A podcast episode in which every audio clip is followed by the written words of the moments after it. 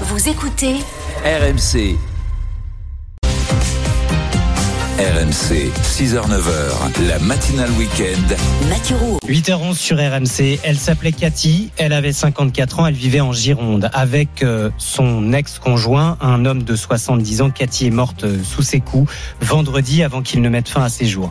Elle avait pourtant déposé plainte contre lui à deux reprises. Bonjour Violaine de Philippis. Bonjour. Vous êtes avocate engagée pour le droit des femmes, porte-parole d'Oser le féminisme. Les deux plaintes de Cathy n'ont visiblement jamais été transmises au, au parquet. Il y a eu défaillance de la gendarmerie. Alors oui, évidemment, il y a eu une défaillance. Maintenant, faudra identifier laquelle. Et quand je dis évidemment il y a une défaillance, c'est compte tenu euh, du constat que cette femme est décédée puisque l'enquête n'est pas allée plus vite. On ne peut que euh, dire que oui, il y a une grave défa- enfin, défaillance de l'État dans, dans le traitement des plaintes. D'autant que cet homme avait déjà été condamné, 20 Exactement. ans de prison pour tentative d'assassinat sur une ancienne conjointe et il faisait l'objet d'une mesure de réduction conditionnelle avec interdiction d'entrer avec cette ancienne euh, conjointe. Écoutons ce qu'en dit l'une de vos consoeurs, maître Florence Rowe, elle est avocate pénaliste. Si une femme avec euh, des éléments concrets vient vous dire euh, je suis avec un, conjoint, je l'ai quitté, il ne supporte pas, il me harcèle, il a déjà été condamné, c'est une alerte rouge, rouge vive. Donc il aurait peut-être été euh, prudent, je pense, de l'entendre cet homme. Pourquoi est-ce que cela n'a pas été fait? Peut-être que l'enquête nous le démontrera, mais en tout cas, ça ne me semble pas normal que on n'ait pas tout de suite cherché à savoir ce qui se passait. Ce qui peut éviter l'enchaînement et, et ensuite euh, la catastrophe. Alerte rouge, rouge vive, dit euh, maître Rowe. Pourquoi les gendarmes n'ont pas percuté, n'ont pas répondu à cette alerte? Ils ne sont pas assez formés Je rejoins tout à fait les, les propos de ma consoeur. Effectivement, il y a un grave problème de formation.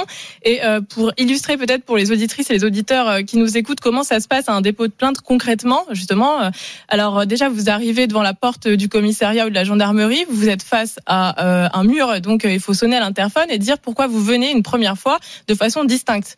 Donc dire qu'on vient parce qu'on est tapé, etc., ou violé ou agressé, c'est c'est déjà difficile.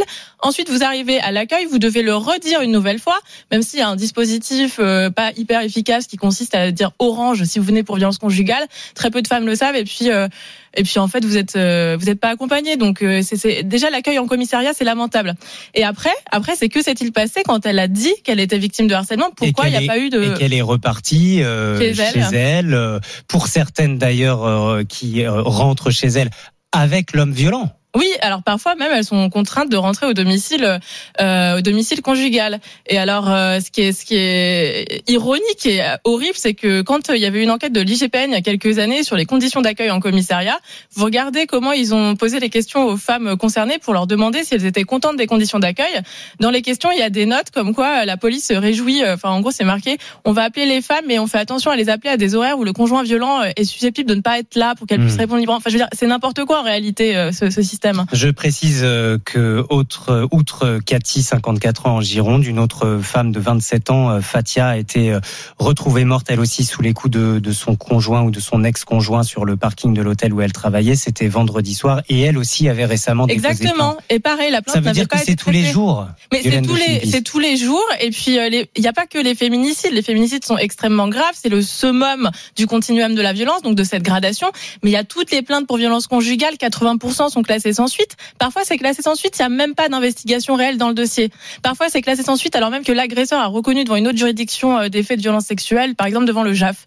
Enfin, c'est le cas d'un dossier que j'ai eu euh, où ça a été classé sans suite, alors qu'on avait la preuve qu'il avait déclaré devant le juge aux affaires familiales dans le cadre d'une ordonnance de protection que oui, il a eu un comportement qui pouvait s'apparenter à des violences sexuelles, classé sans suite par le procureur. C'est normal Les solutions, Violaine de Philippis. Isabelle Rome, ministre euh, en charge de l'égalité homme-femme, porte un projet des juridictions spécialisées avec des magistrats et des policiers spécialement formés pour recueillir la parole de ces femmes.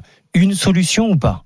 Alors, la solution de créer des juridictions spécialisées, oui, ça en serait une bien. Malheureusement, s'oriente plutôt, d'après ce que j'ai entendu, sur la création de pôles spécialisés internes aux juridictions, ce qui n'est pas la même chose. Pour saisir la, la véritable ampleur du problème, il faut vraiment des vraies juridictions spécialisées sur les violences sexuelles et conjugales, avec un pôle pour les violences intrafamiliales, donc conjugales, mais pas juste se contenter de former quelques équipes, ça ne suffit pas. Je voudrais qu'on accueille Patrick qui a composé le 32-16, qui est euh, non seulement ému mais concerné par cette actualité. Bonjour Patrick. Oui, bonjour. euh, En quoi êtes-vous concerné, Patrick?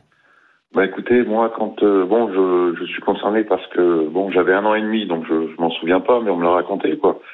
Bah, ma mère un jour m'a pris sous le bras avec ma sœur qui avait 5 ans elle.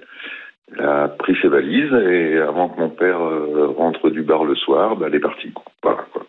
Elle est allée se réfugier. Votre Voilà. votre mère euh, victime elle aussi à l'époque euh, des, des Bah, coups de votre père.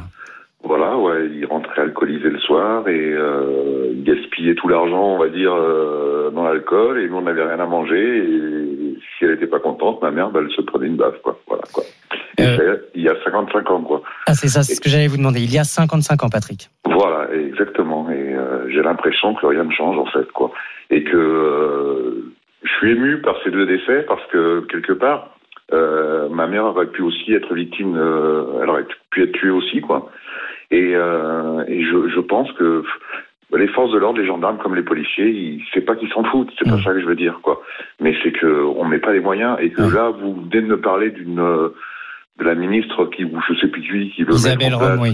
Ouais, c'est bon, quoi. Il faut arrêter d'essayer de mettre en place, quoi. Il faut un jour, à un moment, prendre le taureau par les cornes, et voilà, quoi. Patrick, vous avez dit quelque chose euh, d'assez euh, remarquable. C'est, c'est rien n'a changé en 55 ans. J'ai l'impression que rien ne bouge, rien ne change. Et si ma mère n'avait pas pris son destin en main, euh, peut-être que elle aussi aurait connu ce triste destin de ces deux femmes qu'on évoque ce matin. Violaine de Philippis, ça veut dire que malgré les mesures qu'on peut prendre au niveau politique, malgré la médiatisation qu'on essaye d'apporter à ces affaires pour une certaine prise de conscience, les mentalités n'évoluent pas Exactement, les mentalités ont plus de mal à évoluer finalement que le droit. Le premier combat euh, des féministes, on va dire que c'était l'acquisition des droits, cette vague pour acquérir dans les textes qu'on soit reconnu comme humaine en fait, puisqu'avant on était des sortes d'objets euh, soumises euh, à la, à la volonté d'un mari. Euh, quand on a acquis ces droits, je rappellerai d'ailleurs que jusqu'en 75, si un homme retrouvait sa femme au domicile conjugal en train de la tromper, euh, il pouvait la tuer, c'était excusable, c'était dans Et le pour code. vous, tout ça, c'est c'est c'est les causes de. Alors ça, ça a été lissé puisqu'on a heureusement maintenant on a les mêmes droits en France, mais dans la pratique, le combat pour les faire appliquer nos droits, pour l'effectivité de nos droits, c'est encore, je dirais, quasiment plus compliqué puisque ça touche aux mentalités des gens. Et ce dont les gens ont du mal à se rendre compte, c'est qu'en réalité, euh, on est tous et toutes issus d'un système de conditionnement dès l'éducation qui consiste à penser que les les filles sont euh, fragiles et sont à la disposition des garçons et les garçons sont forts costauds. Encore aujourd'hui, Mais bien sûr, le, le HCE, oui, je sais que c'est étonnant, mais le Haut Conseil à l'égalité, enfin c'est étonnant quand on n'est pas euh, sensibilisé euh, réellement au, au dernier rapport. Mais par exemple, le dernier rapport du HCE dit l'éducation dès l'école est très sexiste encore. Et moi, j'ai l'exemple de ma petite fille qui a 4 ans. Faut voir euh, ce qu'on lui donne à dessiner. Euh, c'est tout à fait sexiste et stéréotypé. Hein. le HCE au Conseil à l'égalité, Oui. juste dernier mot, parce que Patrick disait aussi, dans le témoignage qu'il nous apportait, euh, ma mère m'a pris sous le bras. Il faut aussi avoir euh, du courage et les moyens de se reconstruire euh, seul, avec des enfants. Comment mieux accompagner ces femmes? Alors, euh, faut quand même reconnaître quand quelque chose de bien est fait. Et récemment, il y a eu une loi qui est passée pour débloquer une aide d'urgence en cas de violence conjugale pour aider la femme concernée à partir. Donc, il faudra voir les modalités d'application euh, par décret, combien d'argent sera débloqué. Sous... Isabelle Rome, justement, présentait, je crois, pas plus tard que vendredi, un, un kit premier départ pour... euh, Oui, alors après, les kits, c'est vrai qu'il y en a déjà eu tout un tas hein, de, de kits, de modes d'emploi, de, de formulaires qui sont jamais utilisés par la police en réalité. Mais en tout cas, cette loi qui permet d'avoir de l'argent rapidement pour se ça, ça paraît être bien. Faudra voir l'application. Violaine de Philippis, avocate engagée pour le droit des femmes, porte-parole d'Oser le féministe. Merci beaucoup d'avoir été avec nous en direct ce matin et merci à Patrick d'avoir témoigné au, au 32-16.